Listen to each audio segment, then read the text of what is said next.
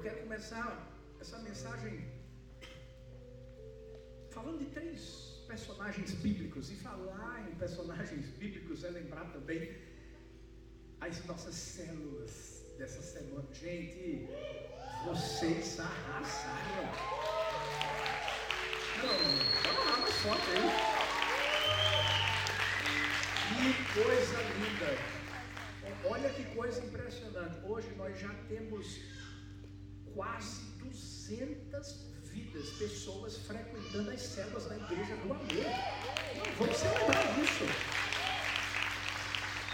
Olha, queridos, são, eu não estou nem contando com a de Maryland. Eu estou contando com as daqui de Orlando. Que coisa linda. É o nosso jeito também de ser igreja. Inclusive, eu estou crendo, olha aí, ó. Segura o coração, os jovens da igreja aí do amor. Eu estou crendo que agora, no meio de agosto, nasce nossa primeira célula de jovens. Bora! Vamos lá! Já está tudo sendo preparado, com muita saúde, né? Direção de Deus, mas que bênção. E essa semana as células né, foram temáticas, personagens bíblicos, um momento. Gente, eu nunca pensei que ia aparecer numa célula um fariseu. E o melhor de tudo é que ele saiu de lá convertido. Vocês não sabem, gente, Balaão apareceu com a mula. Montado na. Não, gente, vou falar, viu? Até Pedro jogou a rede e a pesca maravilhosa aconteceu. Não, não, não. Não, vocês não têm ideia. Sansão foi para a célula. Dalila também. Só a graça do Pai. A verdade é que em todas as células nós tivemos tantos personagens bíblicos, foi tão lindo tudo que foi feito. E claro, com um propósito de seu coração cada vez mais se animar. Você que está aqui, está chegando em Orlando e você ainda não está frequentando nenhuma igreja e Deus te trouxe aqui para estar com a gente. Que honra ter você aqui, mas melhor ainda vai ser ter você em uma de nossas células. No fim do culto a gente vai estar orientando você a, a falar com os voluntários, vamos dar também assim o, o endereço de cada célula para que você possa entender que isso aqui não é tudo, é só o começo. E a gente se completa e complementa na célula cada vida está sendo, graças a Deus, muito bem cuidada. Mas eu quero trazer três personagens bem rápido e, e eu quero que você comece a pensar comigo. O que é que esses personagens bíblicos têm em comum? Se eu falasse aqui de Noé, você deve conhecer a história de Noé, saber que Deus mandou ele construir uma arca, num tempo em que havia uma promiscuidade, um pecado se multiplicando, as pessoas elas não quiseram aceitar aquilo que Noé estava fazendo, construindo a arca, claro, num tempo onde nem chover chovia direito. Mas ele teve uma característica interessante, que fez com que, mesmo diante dos ruídos que ele ouvia das pessoas, ele fez o que Deus queria que ele fizesse. Eu vou contar daqui a pouco qual era essa característica. Mas se eu falasse aqui de Jó, que também foi um homem de Deus, a Bíblia diz que ele era temente a Deus, era um homem íntegro, um homem que se desviava do mal, alguém que o próprio Deus se orgulhava dele diante do diabo, diante de Satanás, dizendo: Você viu o meu servo Jó? E começava a colocar diante do diabo as características, as qualidades que Jó tinha. Mas ele tinha uma que é semelhante à de Noé. Eu não sei se você já descobriu, mas pensa aí. Mas e se eu falasse de Daniel? Você sabe que Daniel, jovem, juntamente com Sadraque, Mesaque Abednego, foram levados para a Babilônia. E ali, de uma forma muito ímpar e única, Deus usou Daniel, seus amigos, porque eles tomaram uma decisão. E através dessa atitude, eles mostraram essa característica que, na verdade, é muito comum em Noé, em Jó, em Daniel, em Sadraque, Mesaque e Abednego. Será que característica é essa? Característica em comum que eles carregavam no coração é que Deus quer que a gente carregue no nosso. É a fidelidade.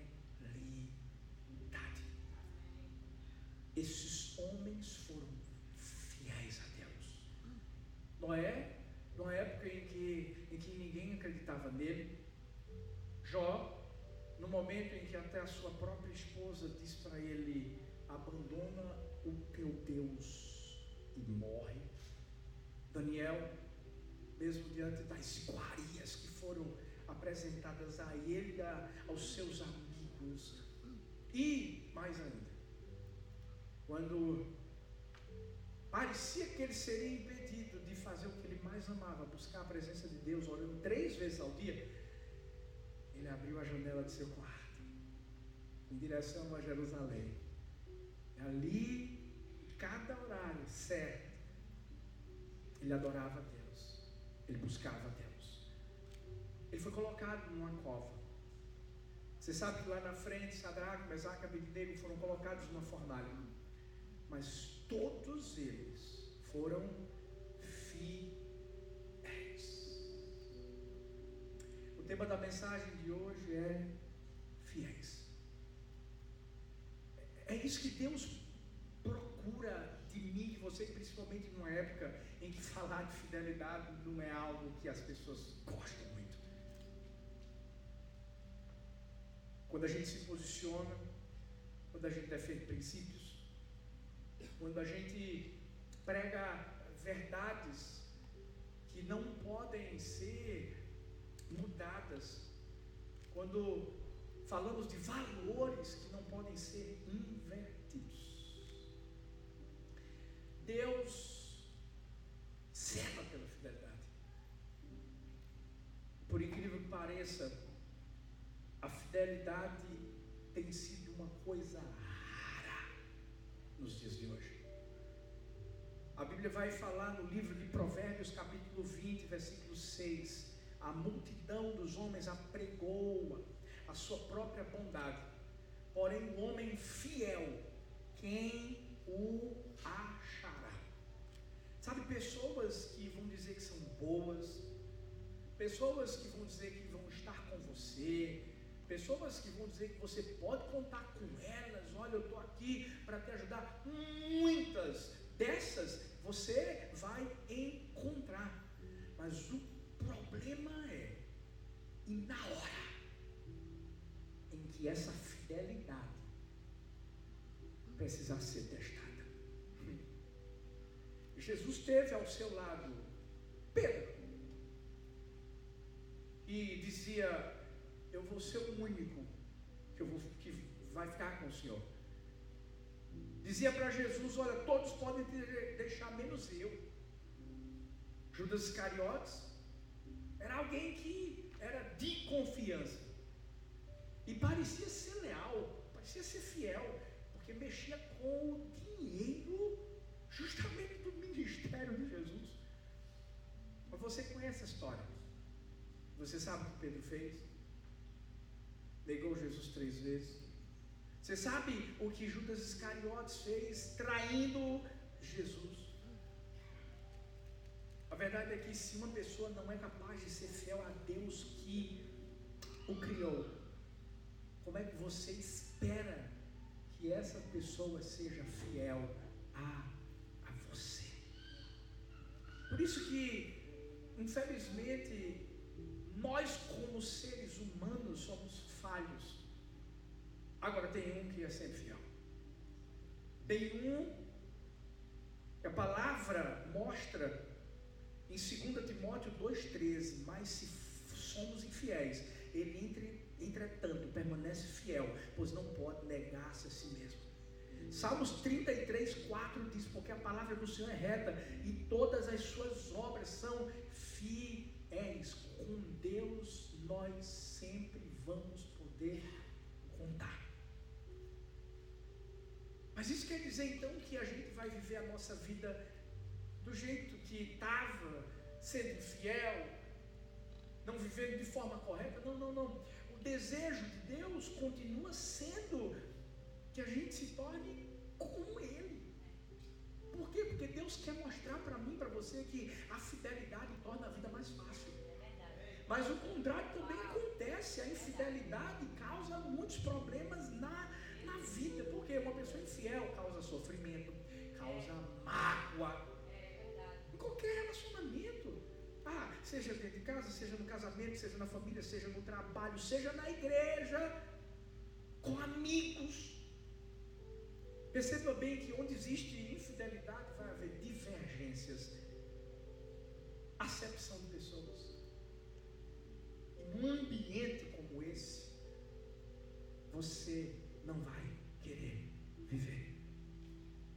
Por quê? Porque quando você vive perto de alguém que você percebe que não vai ser fiel a, a, aquilo que você está vivendo, o que é que acontece?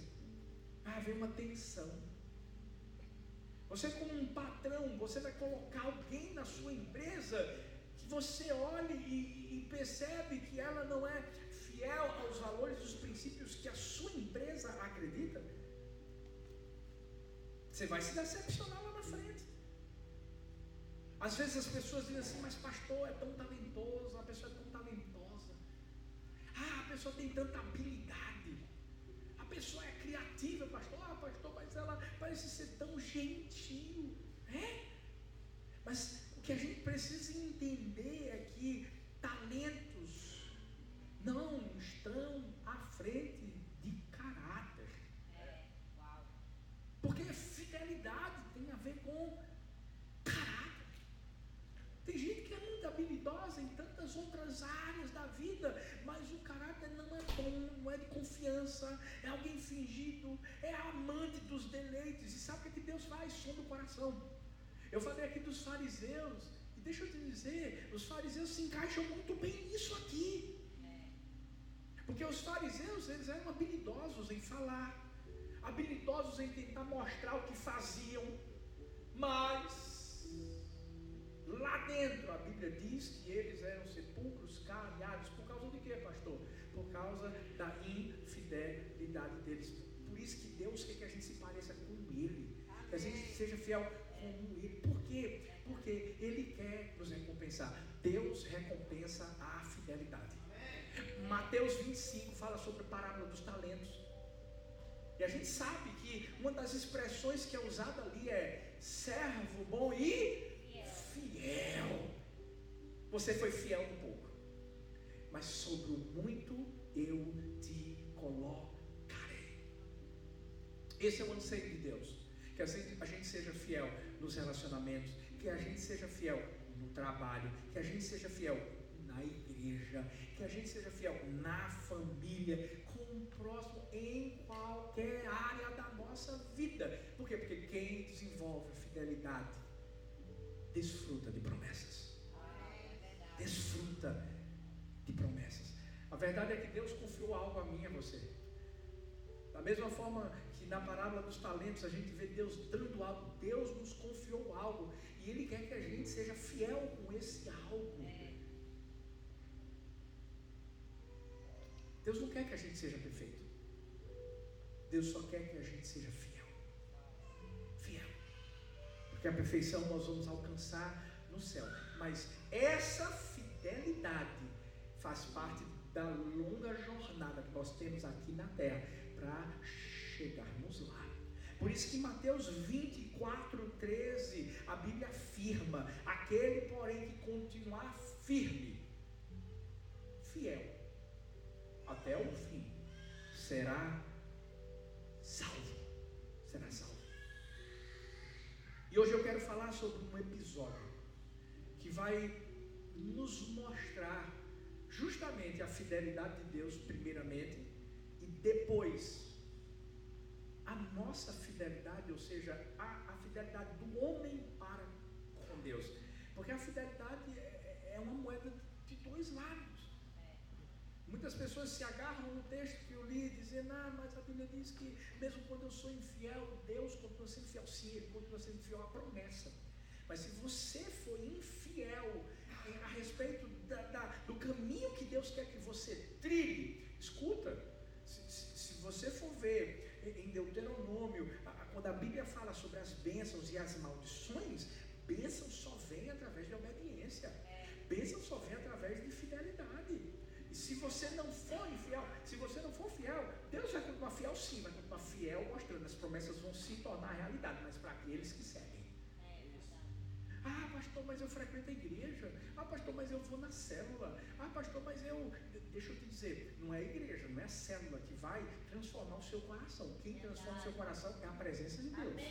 É a palavra de Deus. É lá que você recebe. É aqui que você recebe. Para quê? Para ser transformado. É transformado aqui, é transformado na célula, para você mostrar fidelidade no seu trabalho, na sua casa, onde quer que você e hoje eu vou falar então da história de Davi.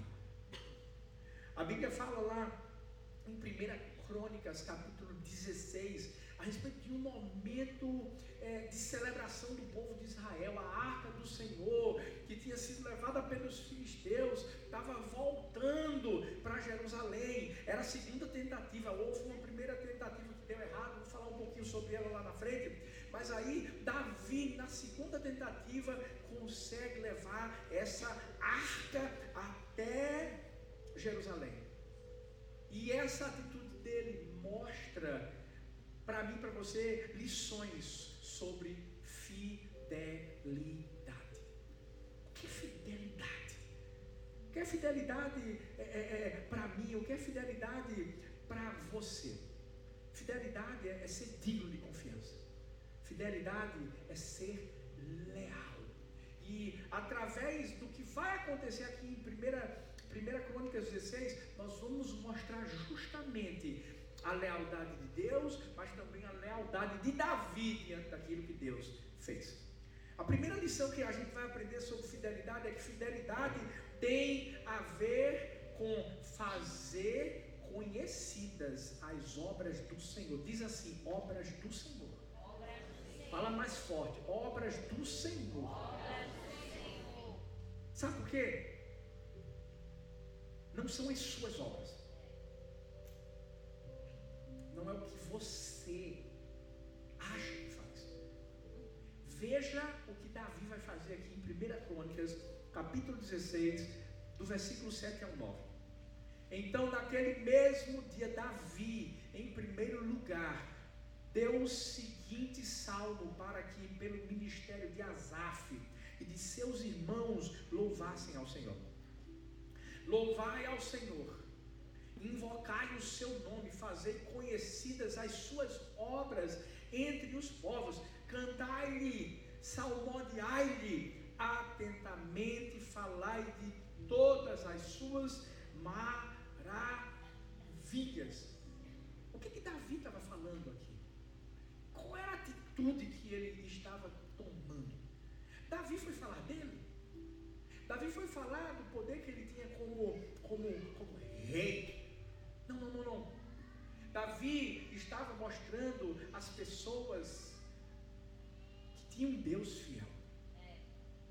Que tinha um Deus que tinha permitido que aquela arca que um dia estava nas mãos dos filisteus, e isso era para que o povo se lembrasse que o pecado que eles cometeram lá atrás fez com que, infelizmente, muita coisa ruim acontecesse. Na verdade, a infidelidade do povo fez com que muita coisa ruim acontecesse.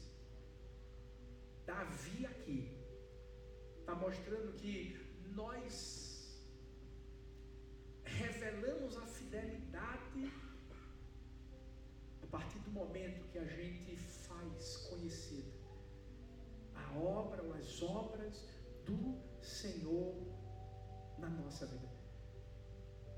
A expressão que é usada aqui é em primeiro lugar. Davi não fez nada para si. Davi não pediu para que fizessem uma música falando do que ele era capaz de fazer como rei. Não. Ele escreveu um salmo ao Senhor. Ele colocou acima de tudo a fidelidade do Senhor. Mas ele aprendeu uma lição. Como assim, pastor? Hum. Ele aprendeu uma lição porque na primeira vez que ele tentou levar a arca a Jerusalém, eu acho que você vai se lembrar, ele a colocou num, num carro de bois, e ele tinha assim um coração sincero no sentido de levar até lá, sim. Mas escuta bem, esse carro de boi é a representação do que você consegue fazer na sua própria força. Sabe, eu não estou dizendo que Davi estava é, é, querendo se orgulhar, não, não, não, mas, mas pode ter passado pela cabeça dele. Eu consegui pegar a arca. Agora eu vou levar até Jerusalém do meu jeito. Ou seja, vai ser a minha obra. E o que foi que aconteceu? De repente, a arca quase cai, José vai, toca na arca e morre. E Davi fica com raiva. E por que ele fica com raiva? Porque ele achava que Deus não podia ter feito o que fez, permitido o que fez. Mas existia, existia um preceito, existia uma regra, existia um jeito certo de fazer tudo. Escuta, você tem que entender que fidelidade tem a ver com não a, a forma como você faz as coisas, não a sua obra, mas é como Deus quer que você faça a obra dele não é a sua, é a, é a dele.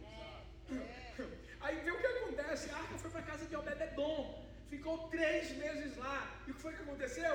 A bênção de Deus caiu sobre a casa de Obededon. Por quê? Porque Obededon tinha entendido que era a fidelidade do Senhor e tinha que ser do jeito dele do Senhor.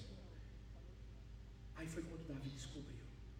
Peraí, tem um jeito certo para fazer isso. Davi disse assim: eu não, eu não vou fazer mais do meu jeito porque eu sou rei.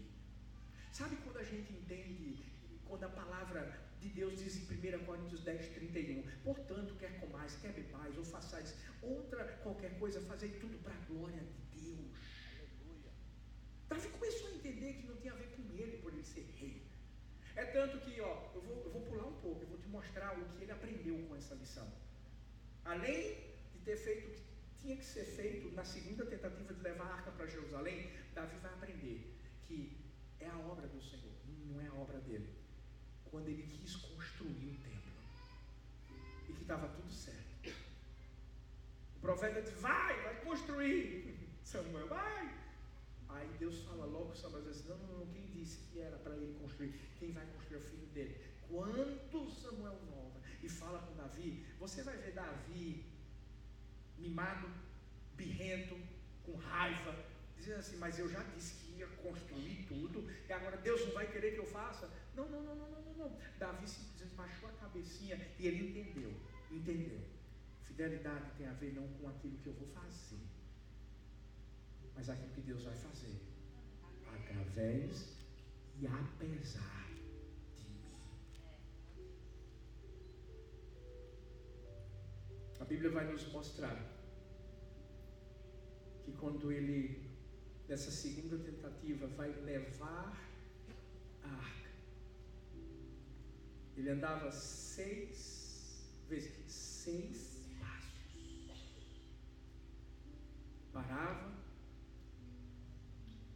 e louvava. O que, que ele estava fazendo aqui, pastor?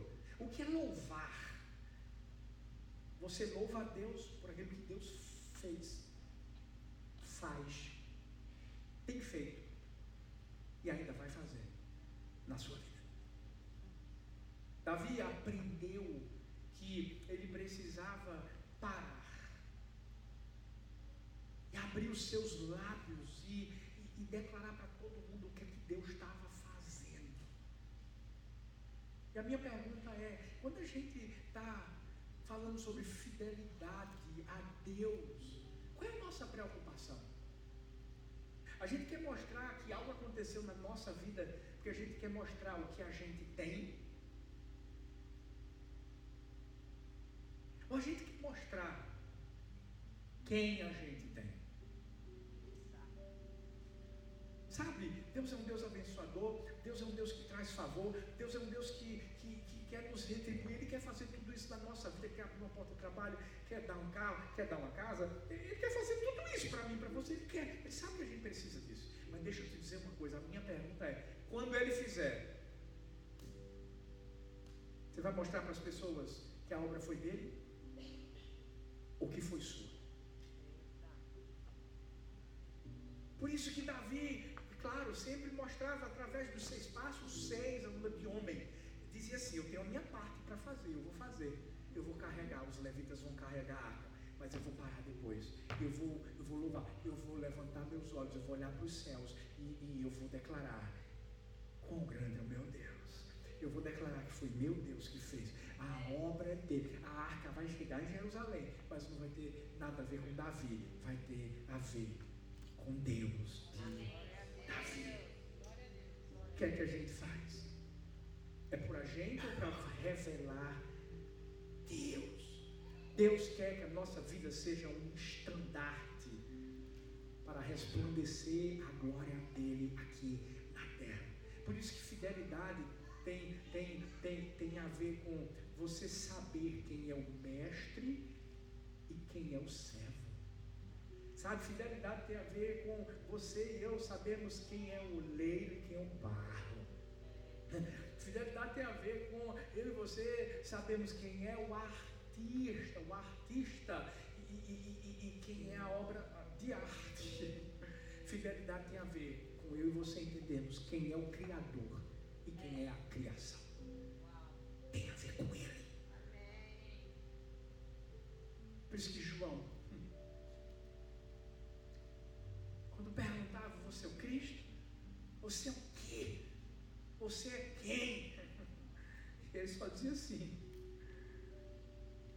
Eu sou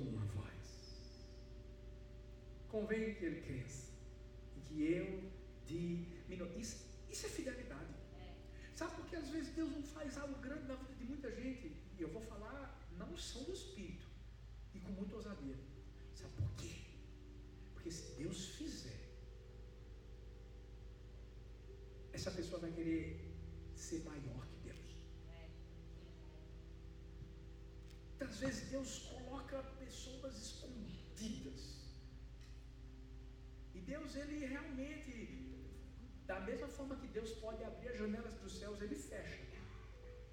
Sabe o que, é que acontece? Infelizmente, essas pessoas ficam se perguntando, e aí, o que é está acontecendo? E Deus só está dizendo assim, quando você entender que sou eu, aí eu faço. Porque fidelidade tem a ver com você fazer conhecidas as obras do Senhor. Sabe quando Paulo e Barnabé estavam lá em Listra e, e eles curaram aquele paralítico de nascença e o povo de Listra olhava para Paulo, olhava para Barnabé e dizia assim: Meu Deus, é, é Zeus e Hermes, ou, ou uma outra tradução, Júpiter e Mercúrio. Prontamente, Paulo e Barnabé disseram: não, não, para com, com isso, que palhaçada é essa? Foi Deus, foi Deus que curou esse homem. Paulo e, e Barnabé estavam sendo fiéis a Deus. Sabe por quê? Porque fidelidade, filhos, tem a ver não com a maneira que você começa algo, tem a ver com como você vai terminar. É. E sabe, muitas vezes a gente começa com nada.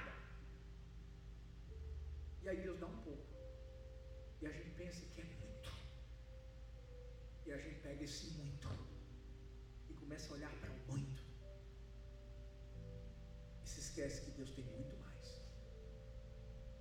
E aí é a hora que essa pessoa se orgulha como Nabucodonosor. Hum. Deixa eu te dizer. Só existe uma competição no reino de Deus. Sabe qual é a competição? Para ver quem é o menor. É para é ver a pequenez.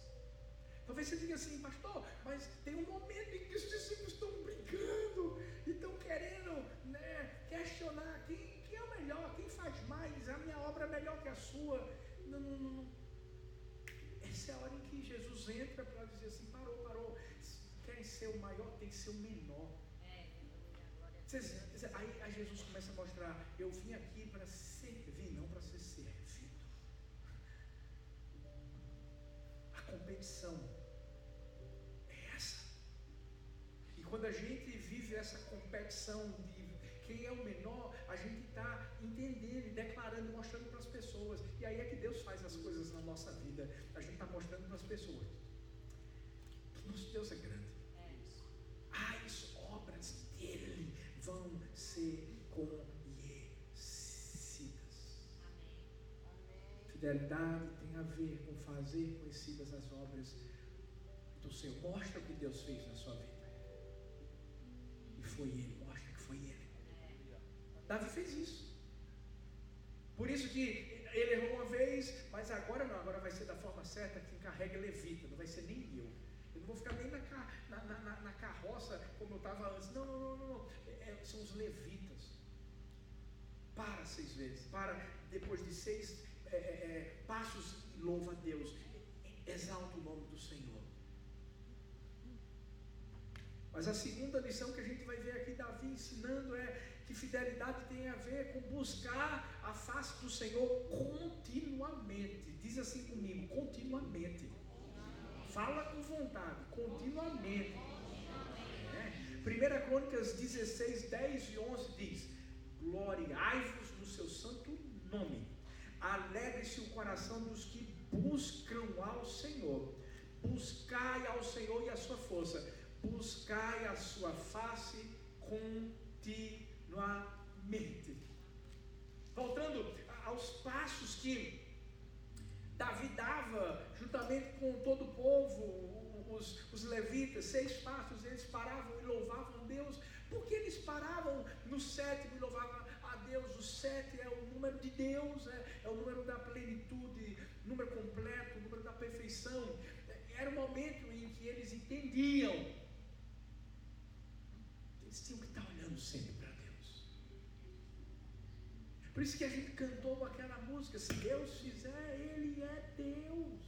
Se não fizer, Ele é, é Deus. Porque o que, é que acontece? É, é, é como eu, eu, li aquilo que, que Billy Graham falou: que não seja a dor que me leve a orar, mas sim a saudade da, da Sua presença. Tem gente que só vai buscar Tem gente só vai é, é, é, é, mostrar a fidelidade de Deus se Deus fizer alguma coisa na sua vida. Perceba bem, veja que coisa interessante. A maior preocupação de Davi não era por aquilo que a arca tinha do lado de fora, era aquilo que a arca tinha do lado de dentro. Veja bem. Dentro da arca tinha um maná, que simbolizava a provisão de Deus. Dentro da arca tinha os mandamentos, que simbolizava justamente os preceitos que fariam com que todo o povo de Deus fosse bem sucedido. Porque quando a gente busca o reino de Deus, a sua justiça em primeiro lugar, as demais coisas nos serão acrescentadas. Mas lá também tinha a, a vara de Arão, que simbolizava a proteção de Deus. Ó, provisão, bênção, proteção. Tudo isso é sinônimo de presença de Deus, mas eles não viam isso lá dentro. Eles só conseguiam enxergar o que estava do lado de fora. Se Davi e o povo tivessem se apegado a uma arca, a, uma, a, uma, a, uma, a um móvel qualquer, eles não teriam nem se preocupado com a arca e, e teriam levado de volta para Jerusalém. Eles estavam preocupados Sabe qual é o nosso problema? É que ao invés de a gente se preocupar com o que não vê, a gente se preocupa com o que a gente vê. E aí quando a gente olha e parece que está faltando, mas dentro da arca não está faltando não. Aí o que a gente faz? Vai se afastando de Deus. Quantas pessoas, fala sério, não, não se esfriaram? Talvez você veio para os Estados Unidos e começou com tudo, daqui a pouco começou a vir a luta, a batalha, esfriou, não quero mais buscar Deus, não quero mais orar. Essa hora que eu e você temos que fechar os olhos. Fecha seus olhos. Eu acredito que em cada momento em que o povo dava os seus passos, quando eles paravam para louvar Deus, eles fechavam os olhos, eles levantavam as mãos, eles começavam a louvar a Deus e crendo naquilo que Deus era capaz de fazer. Às vezes é isso que Deus quer que você faça. Quando a gente fechar os nossos olhos, a gente possa ver a face, a face de Deus. Abre seus olhos. Continuamente. Sabe por quê? É em toda hora. Está tudo bem? Busque a face do Senhor. Não está bem? Não busca. Ah, é o que a maioria faz. Está tudo bem, busque. Não está tudo bem para você. Busque. Porque vai ficar bem. Amém. E por que tem gente que não faz isso? Sabe por quê? Vou te, vou te dizer. Davi entendia que buscar a face do Senhor é, era como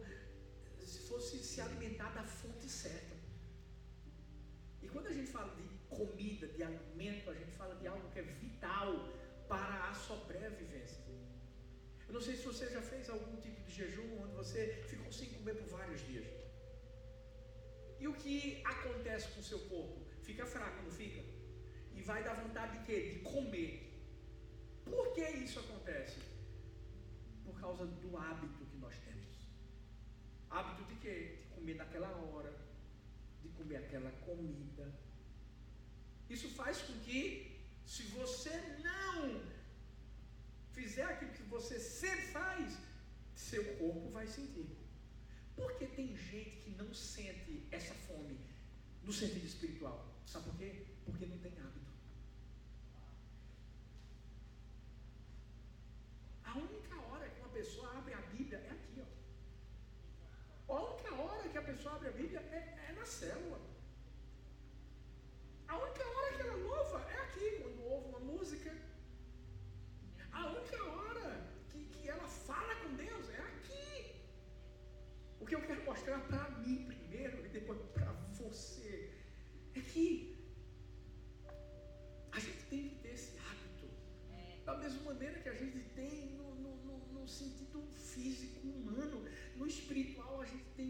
mais ainda.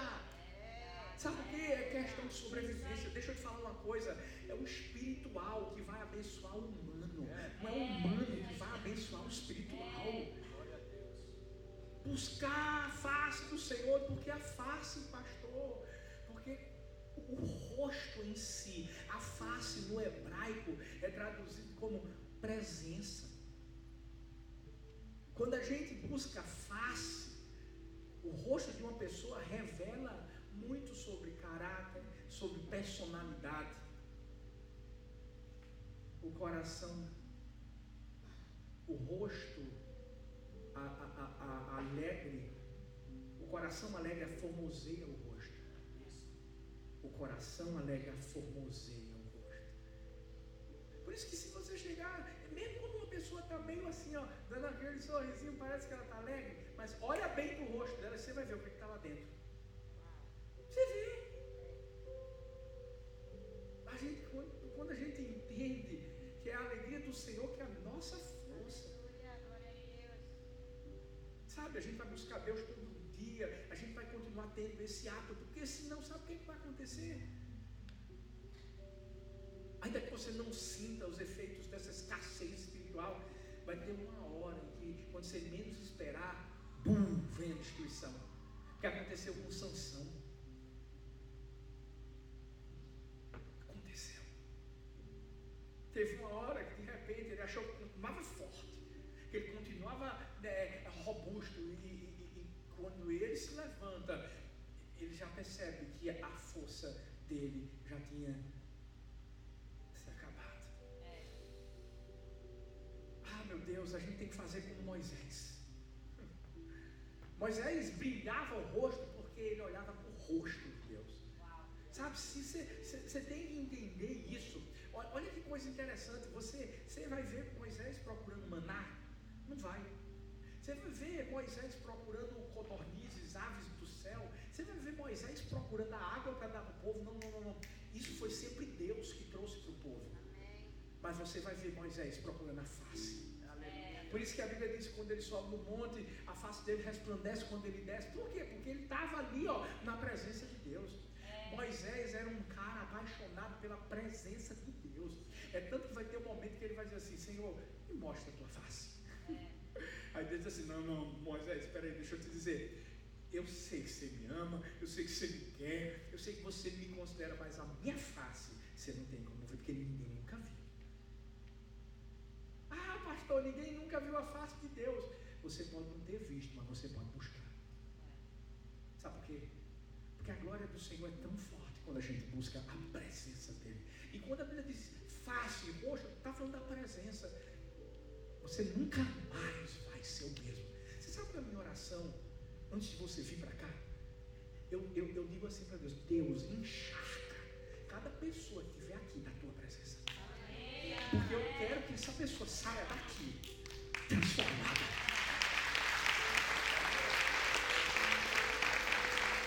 Essa é a minha oração, literalmente falando. Porque eu sei o que a presença de Deus pode fazer. Quando a Bíblia diz assim: cheguem perto de Deus, lá em Tiago 4,8, ele se chegará a vocês, limpem as mãos, pecadores, e vocês que são indecisos, purifiquem Isso é buscar. Isso é, é, é, é, é um outro princípio da fidelidade, tem a ver com você buscar. Ei, vai ser até o fim. Você entregou a vida a Jesus, vai ser até o fim. Eu declaro, você não vai desfiar. Você vai continuar buscando a face de Deus todo dia, todo dia, continuamente. Pastor, eu já estou desviado. Não, você não está, você estava. Porque daqui a pouco você vai voltar para Jesus. Hoje você vai voltar para Jesus. Acheguei. Você já está aqui, já está perto dele. Se prepara, meu filho. Fala para a pessoa linda que está perto de você, diz assim, Deus já te pegou. Fala para outra assim, ei, Deus já te pegou. Ah.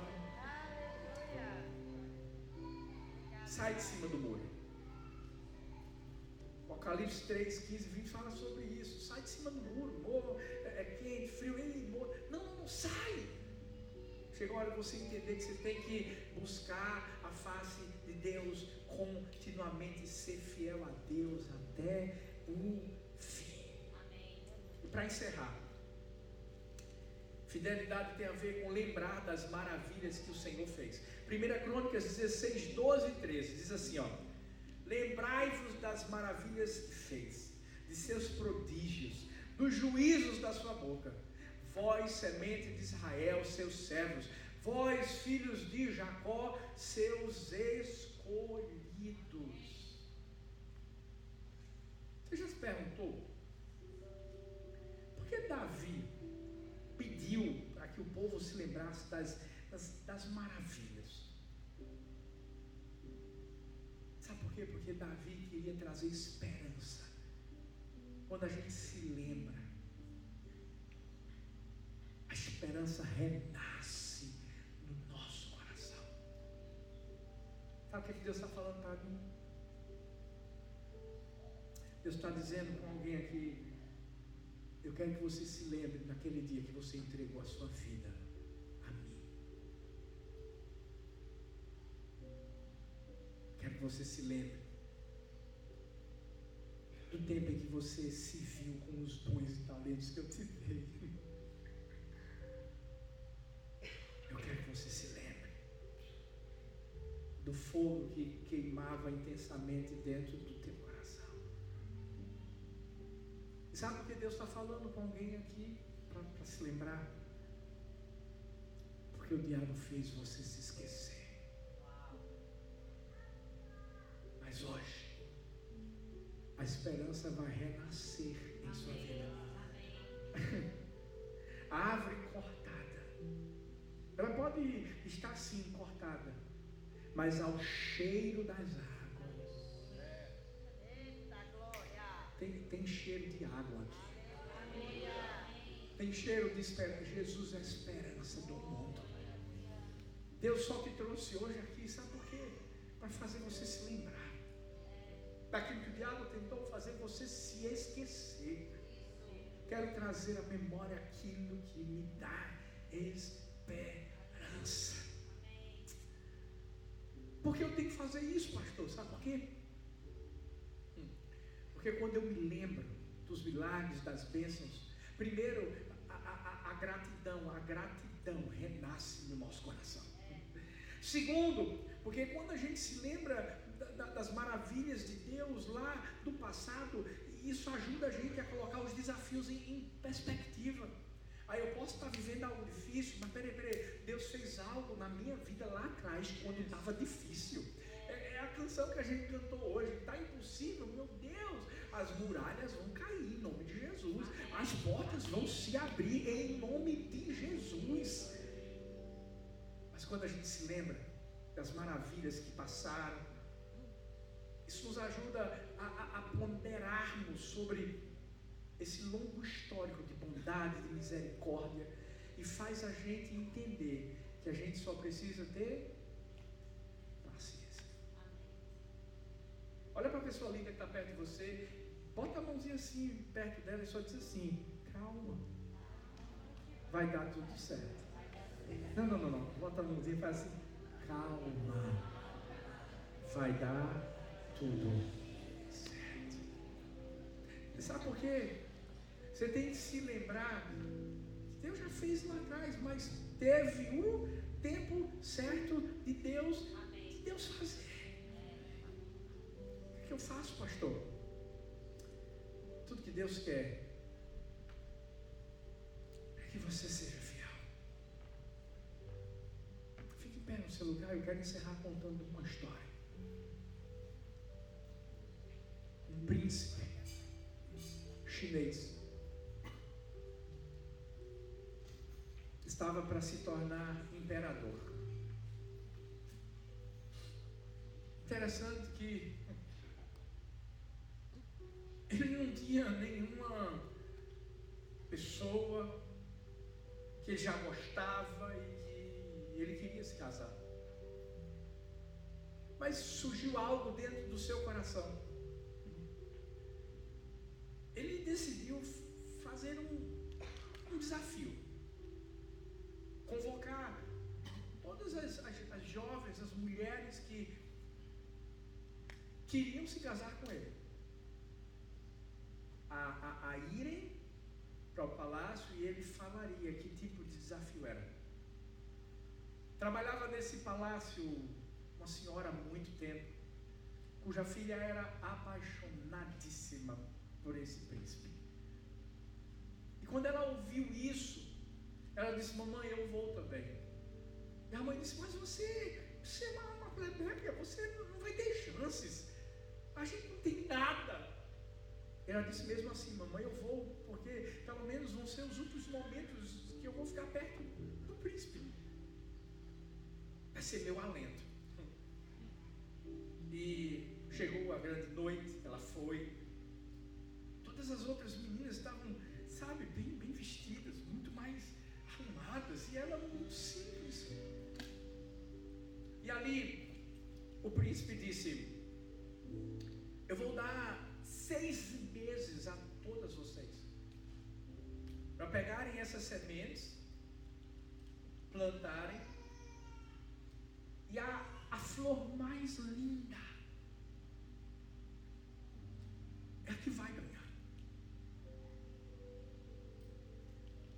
Se empolgou e disse: Eu vou cuidar com todo o amor que eu tenho por ele, pelo príncipe, porque eu quero casar com ele. E todos os dias ela regava, e a cultura chinesa em si já, já traz essa característica. Mas nada daquela semente brotar, da, da rosa nascer. Passaram uns três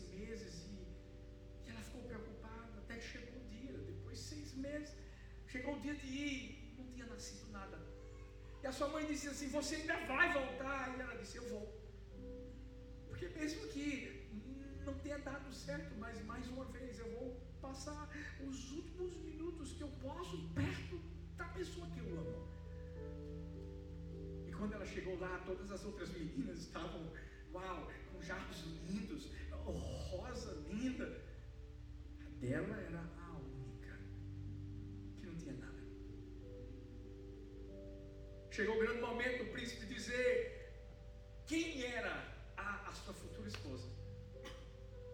E é nesse momento que ele chega perto daquela jovem. E para o espanto de todos, ele diz: É com você que eu vou me casar. As outras mulheres sem entender, mas a minha rosa é mais bonita.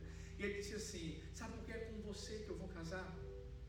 E diante de todas as mulheres e corte, ele disse: Todas as sementes que eu dei eram estéreis eu vou casar com alguém que vai ser fiel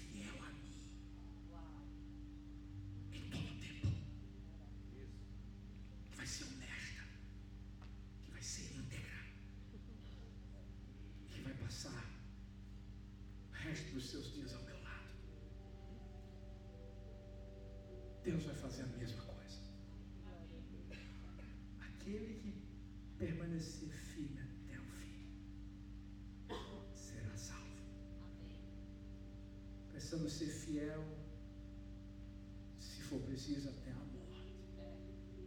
Mas não iremos